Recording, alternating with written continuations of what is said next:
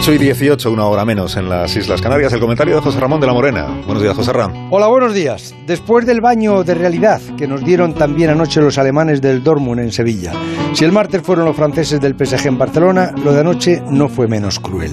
Parecía como si fuese un concurso paralelo entre Mbappé y Haaland a ver quién era mejor de los dos. La noche del martes escuché cambiar de opinión a muchos entendidos y especialistas que veían a Mbappé más cuajado, más experto con sus 22 años, o sea, dos más que Haaland, y también con un mundial ganado.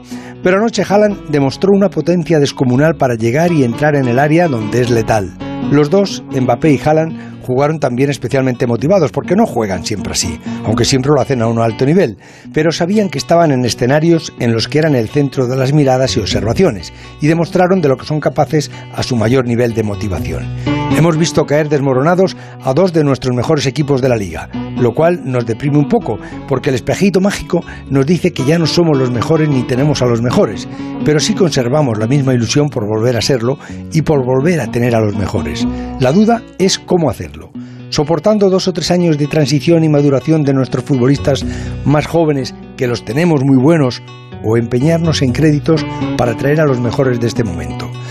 No es fácil la decisión, porque si nuestra liga pierde a los mejores, que se quedarían o irían a otros campeonatos, esos campeonatos serán los más valorados y cotizados por las televisiones del mundo.